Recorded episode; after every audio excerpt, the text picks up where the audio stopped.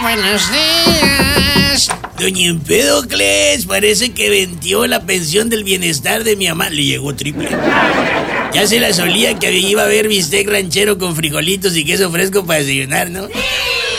Oigan, sale del bote Emilio Lozoya y el presidente reniega. Dice, ahora resulta que perdemos todos los casos. Oigan, ¿y si pierden todos los casos? ¿En qué van a ser los chicharrones y las carnitas? Para el... Ay, Claudia, ya vas a empezar del primero de marzo. Ni quién ya vas a empezar ni quién nada. Lo que va a pasar el Zócalo el primero de marzo será una concentración de arranque de campaña de nuestra carismática y nada sangrona candidata de Morena, Claudia Sheinbaum. Y nadie podrá evitar que todos llenemos el Zócalo. En eso te vas a gastar la pensión, mamá. En autoacarrearte para el Zócalo.